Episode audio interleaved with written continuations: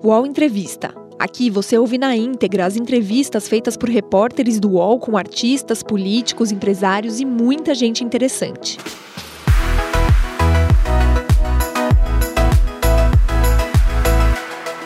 Olá, você que nos acompanha pelas plataformas do UOL. Eu, Chico Alves, colunista do UOL, e o meu colega, também colunista do UOL, Thales Farias, vamos conversar com o deputado Ricardo Barros, progressista, líder do governo na Câmara, sobre o significado desses resultados das urnas para o cenário político brasileiro.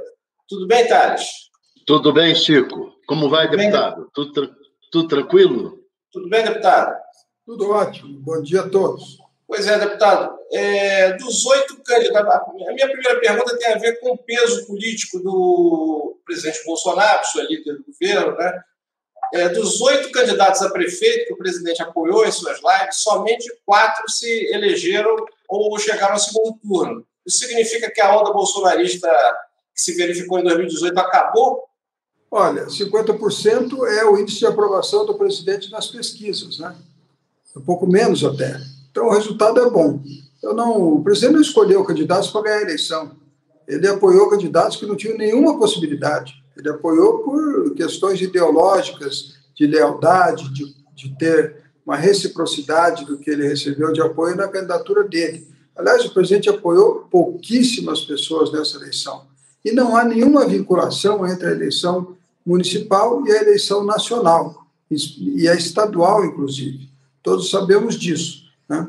Nós vimos o Geraldo Alckmin perder para governador, para prefeito e ganhar para governador depois de dois anos. Nós vimos o PT governar o Brasil durante 14 anos e São Paulo governar São, ser governado pelo PSDB nesses mesmos 14 anos. E nem porque São Paulo era do PSDB, o Brasil é, sofreu influência disso. Então, eu não vejo. Eu acho que está tudo ótimo. Foi uma. Ele fez as participações que ele achou que devia fazer, não olhou pesquisas para apoiar ninguém, e é preciso deixar bastante claro isso. E o presidente tem o seu peso político. No momento, ele é hors concours para reeleição em 22, nem adversário identificado ele tem, competitivo, e estão aí as esquerdas e o centro tentando achar candidaturas para enfrentá-lo. Então, o presidente está bem dentro do que ele se propôs a fazer e também apoiou pouquíssimos candidatos. São muitos municípios. O nosso Partido Progressistas é o segundo com o maior número de prefeitos do Brasil. E o MDB é o primeiro. Né? Então, é, aquele negócio de votar em quem nunca foi da política, eu acho que passou. Agora o eleitor quer votar em quem consegue resolver os seus problemas. É isso, né? quem consegue produzir resultados. E é essa a missão do presidente Bolsonaro, isso. conseguir produzir resultados do seu governo. Por falar em resultados, o, o Rodrigo Maia, o presidente da Câmara, declarou que o presidente voltou a ter o tamanho que tinha antes da facada e antes do segundo turno das eleições de 2018.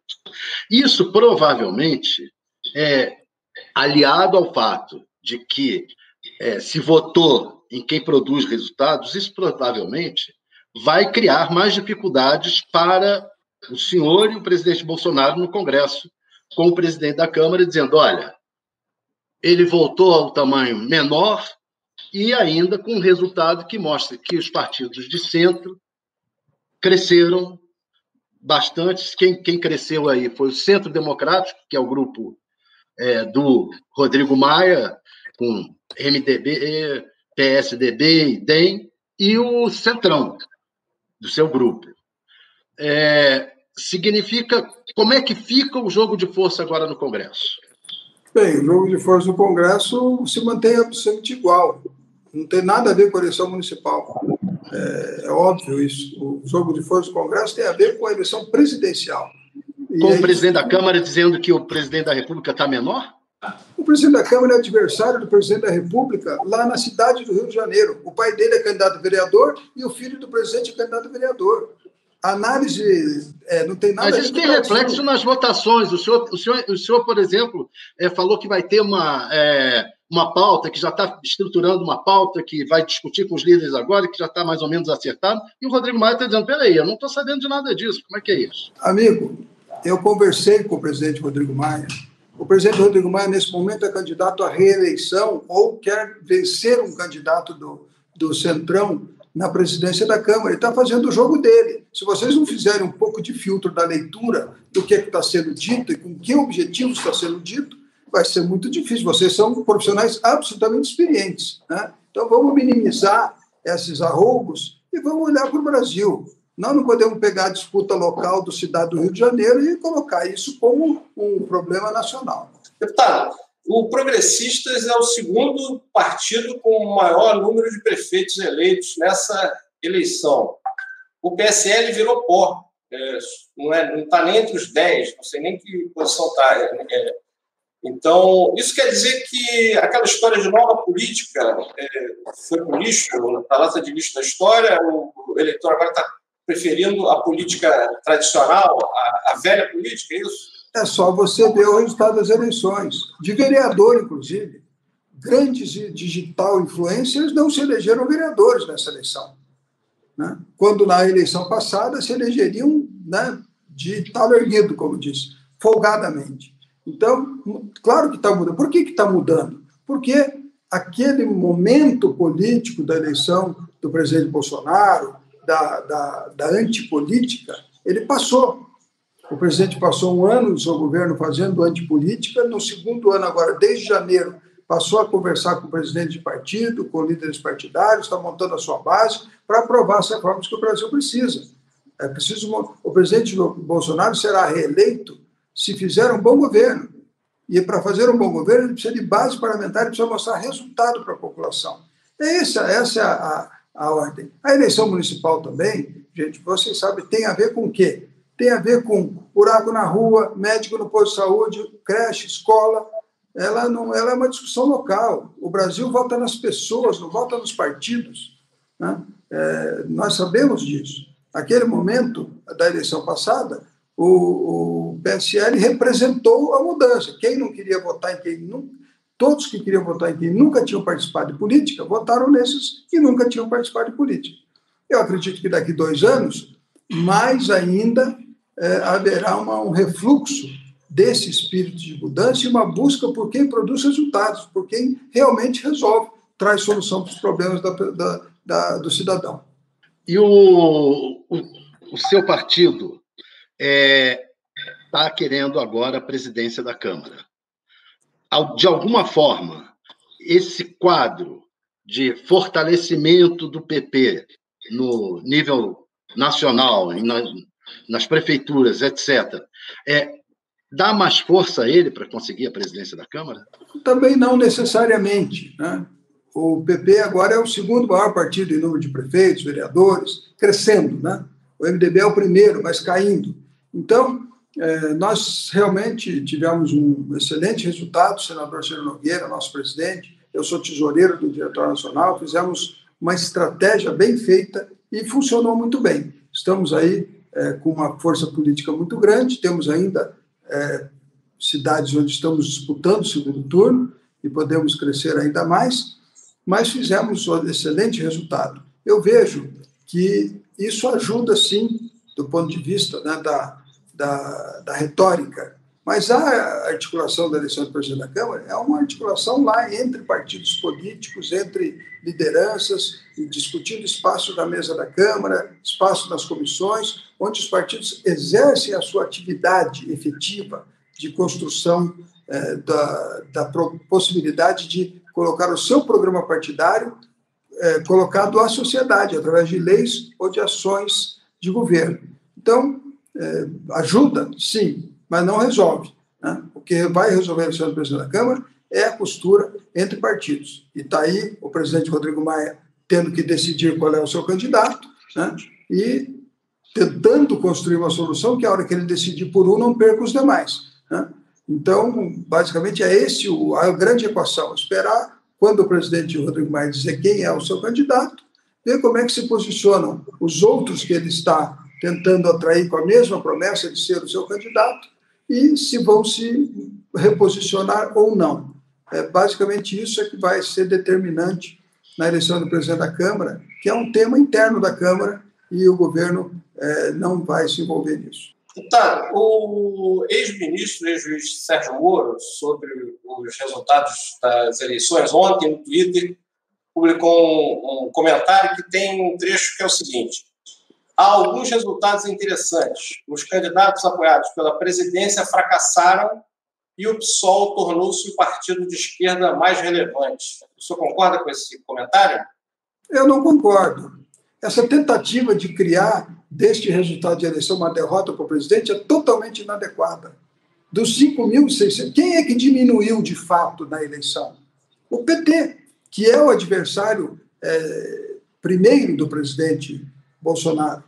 As esquerdas, de um modo geral, refluíram muito. Né? E, obviamente, porque o PT tem dificuldades de outras, né, de imagem nesse momento, ah, o eleitorado de esquerda escolheu outros partidos de esquerda para votar. Então, é, nós temos alguns bolsonaristas bem posicionados para o segundo turno.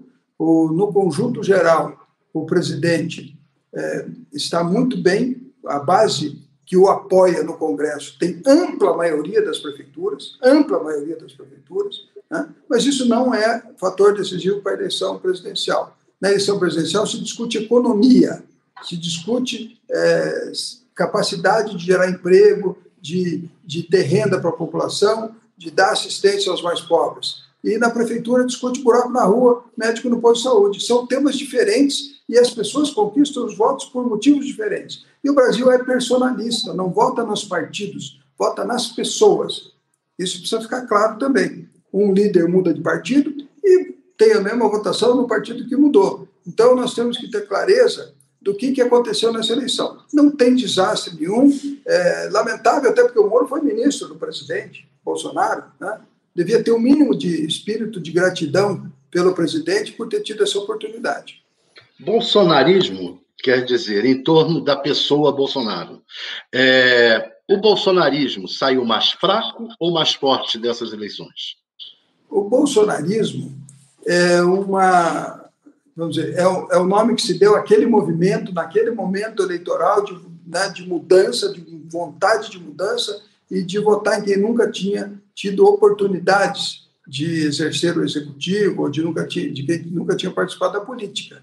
Isso se deu por conta de cinco anos de Lava Jato, todo político é ladrão, aquela imagem terrível que foi construída e, obviamente, criou-se um espírito das pessoas de reverter isso. Naquele momento, nós tínhamos Vem para a Rua, nós tínhamos uma série de movimentos que misturavam este, este, esta antipolítica, somados ao bolsonarismo, né? ao, ao, ao a, rede social do presidente Bolsonaro, do mito. Então, é, agora isso já não está mais alinhado. Alguns movimentos saíram, outros continuam, mas com alguma divergência. Né? O próprio ministro Moro saiu do governo né? e, com ele, é, a, a, turma da Lava Jato saiu do, do, do apoio do Bolsonaro. Mas a Lava Jato também perdeu muita força. O tempo está mostrando o quantas ilegalidades, abusos eles cometeram durante o seu trabalho. Com todo o mérito do combate à corrupção, e é meritório o trabalho que eles fizeram, podiam ter feito dentro da lei. Então, isso também começa a aparecer para as pessoas, especialmente formadores de opinião, começam a perceber que, poxa vida, não era bem como contaram para nós aquela história. O Entrevista volta já.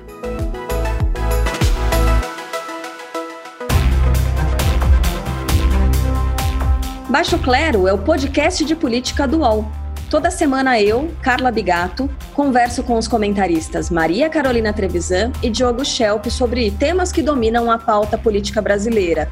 Você pode ouvir o Baixo Clero e outros programas do UOL em uol.com.br podcasts, no YouTube e também nas principais plataformas de distribuição de podcasts. Não me respondeu se o bolsonarismo saiu mais forte, mais fraco dessas eleições. Não, o bolsonarismo ele está é, num, num, segundo momento da opinião das pessoas. Né? Então, a votação na, nas pessoas que representam, alinhados ao presidente, alinhados à direita radical, ficaram do tamanho da direita. É que o Bolsonaro, quando candidato, ele avançou em várias outras áreas de, de pensamento ideológico que não tinham nada a ver com a direita, mas tinham a ver com o combate à corrupção, com a vontade de mudar, de votar no, no novo. E aí ele veio com um, o Bolsonaro, o, a base do Bolsonaro se ampliou muito na eleição passada. E nós temos o quê? O Bolsonaro é de direita. O seu governo é de centro-direita, porque ele se associou, né, alinhou, ele, ele fez uma aliança com os partidos de centro para governar. O Lula era de esquerda. E o seu governo foi de centro-esquerda, porque também ele se aliou ao centro para governar. E qualquer presidente, nesse modelo de constituição que nós temos, vai ter que se aliar alguém para governar, e cada vez mais. Se você olhar o desempenho dos partidos, você que tem um monte de partido. Né? Então, tem que juntar muita gente para fazer maioria na Câmara e no Senado, especialmente para aprovar uma emenda constitucional. Então, o presidente vai precisar, sim, se aliar a esses grupos, fazer, mas os adversários dele são a esquerda. E a esquerda diminuiu nessa eleição. Portanto, dizer que o presidente foi derrotado nessa eleição é uma falácia. Pelo contrário, ele foi vitorioso, porque o seu adversário ele conseguiu combater. Não eliminou, mas reduziu muito, especialmente o Partido dos Trabalhadores. Então, senhor diria que, o, o fazendo um saldo aí da sua análise, os derrotados dessa eleição foram o PT e a extrema-direita? O PT foi derrotado, a extrema-direita não foi, porque ela não tinha tamanho municipal. É a primeira vez que ela disputa uma eleição municipal. Ela tinha o tamanho legislativo que decorreu daquela eleição anterior, da vontade de mudar. Agora é a primeira eleição que a extrema-direita está presente com força, eh, elegendo os seus prefeitos. Vamos ver na próxima se ela cresce ou não. Mas não tem comparativo anterior para dizer que cresceu ou diminuiu, desculpa. Agora, deputado, o senhor disse com razão que a eleição municipal trata dos problemas administrativos, do buraco da rua, e, e com certeza por isso o senhor, o senhor dissocia a eleição municipal de uma possível, uma possível influência em 2022. Mas a gente sabe que a eleição presidencial precisa de toda a capilaridade que ela puder ter, inclusive dos, municípios. E isso é, é o resultado dessa eleição, diminui um pouco a, a capilaridade daqueles bolsonaristas que, ou pelo menos se identificavam como bolsonaristas mais radicais para 2022. Isso não, é, é, esse resultado não vai fazer diferença na eleição presidencial? Essa capilaridade, esses cabos eleitorais dos municípios? Não vai fazer diferença porque o governo é centro-direita. Se o centro estiver com o presidente, ele vai levar toda a sua capilaridade junto. Né? Então, é, quantos partidos atuais de centro vão permanecer na aliança do presidente? Provavelmente a maioria. Centrão cresceu, mas não admite que o bolsonarismo diminuiu, né? Eu não admito porque o bolsonarismo não tinha tamanho municipal. Como é que ele vai diminuir se ele não existia dois, quatro anos atrás? É óbvio isso, gente. Pensem no, no, no contexto da eleição. Esta eleição, o presidente trabalhou para derrotar um inimigo direto dele, que é o Partido dos Trabalhadores. E agiu com efetividade, e o Partido dos Trabalhadores, de fato, caiu muito. Tanto que o eleitor de esquerda migrou para outras siglas partidárias, e não para o PT. Então, eu, eu, eu penso que é possível claramente entender que a eleição para o presidente é uma eleição vitoriosa. Se você olhar o conjunto todo das capitais, né, não tem menos da metade, a esquerda está presente para disputar, no resto, nem presente está para disputar. Né? Então, é, não, é, é uma eleição vitoriosa. Agora, essa narrativa. O senhor diria que ele lutou para derrotar o PT? Está errado. Oi. O senhor diria que ele lutou para derrotar o PT? É, lutou mais para derrotar o PT, mas ele parece ter lutado mais para derrotar, por exemplo, João Dória e o PSDB. Parece que ele tem uma preocupação é, com essas forças do chamado centro democrático, né? O João Dória, Rodrigo Maia, é, Huck, Moro, essa turma que está discutindo aí uma aliança para 22. É, e ele foi derrotado lá em São Paulo na luta contra o Dória. Isso só admite. Né? Eu sei.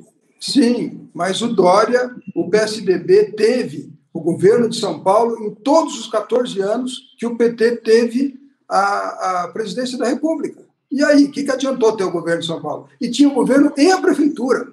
O PSDB tinha o governador de São Paulo, a prefeitura de São Paulo, e o PT ganhou todas as eleições nacionais. Então não vamos querer misturar uma coisa com a outra. É um fato local. O porquê o Dória? O Dória é candidato a presidente. adversário dele. Então, obviamente, ele não vai ficar é, é, é contribuindo para ampliar a base do Dória. É uma, é uma obviedade isso. Agora, nós não estamos discutindo, o Hulk e o Moro não fazem parte do processo, porque eles nem têm base para ser atacados. Né? O Rodrigo Maia é adversário local da cidade do Rio de Janeiro, mas o DEM é aliado do presidente e tem contribuído muito para a governabilidade. Então, vamos, de, vamos colocar o problema do tamanho que ele é. Eu não vou admitir, não posso admitir, e é desinteligente querer dizer que o presidente foi derrotado nessa eleição. Olhem o resultado nacional e vejam que ele levou muita vantagem. Somem os partidos que podem estar com ele na sua reeleição, você vai ver que ele está amplamente favorito no próximo processo, se é que é para contar prefeito e vereador como fator de viabilidade de sucessão presidencial, ele está hors concurso. Demais. O levantamento, levantamento que eu tenho aqui do presidente nacional do PSDB, o Bruno, ex-deputado Bruno Araújo, ele diz o seguinte: a, o PSDB venceu na, no grupo das 95 maiores cidades do país, o PSDB venceu em primeiro turno em nove, é, disputa em segundo turno 14, o MDB disputa 12, é seguido pelo MDB e pelo SD, PSD e pelo PP. O segundo turno, seguido pelo, pelo MDB e pelo PSD, que são os partidos que estão formando essa aliança de centro contra o Bolsonaro. Né? Então, eles saíram vitoriosos. Esse grupo também, saiu vitorioso.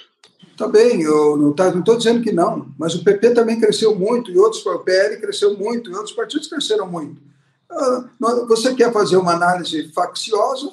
Eu não tenho toda a liberdade de debater com vocês, mas não é verdade. Claro, claro. E não tem a ver eleição municipal com eleição nacional. Nós já aprendemos isso em todas as eleições anteriores. Né? Então, é nem, nem de prefeito para governador tem a ver. O Alckmin derrotado prefeito, dois anos depois eleito governador perdeu a capital de São Paulo, dois anos depois era governador do estado. Então vamos entender que cada eleição tem um momento. Ninguém vai adivinhar o momento da próxima eleição.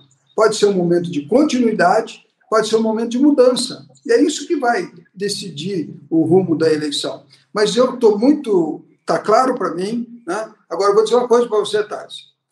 Mantida a popularidade do presidente Bolsonaro no Nordeste, como ele está, os caciques nordestinos do MDB acompanharão o partido? Se o partido não for com Bolsonaro? Os caciques nordestinos do DEM acompanharão o partido? Se o partido não for, é, é, não estiver com Bolsonaro?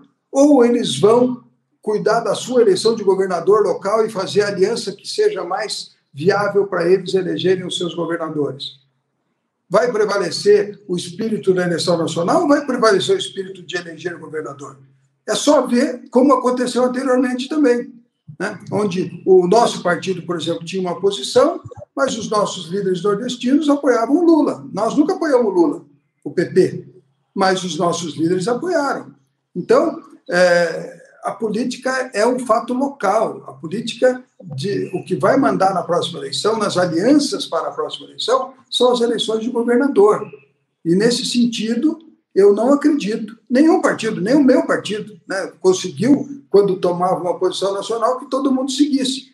Se nós fôssemos para a esquerda, o Sul não acompanharia, e se nós fôssemos para a direita, o Norte não acompanharia, o Norte e o Nordeste. É assim o Brasil que nós temos. Então, essas contas estão muito bonitas para quem quer fazer um cenário de faz de conta que eu ganhei.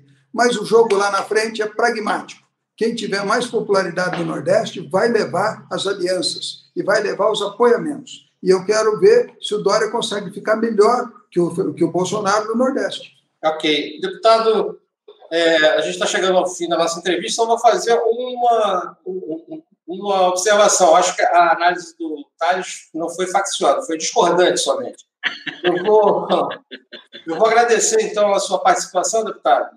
É, obrigado, Thales.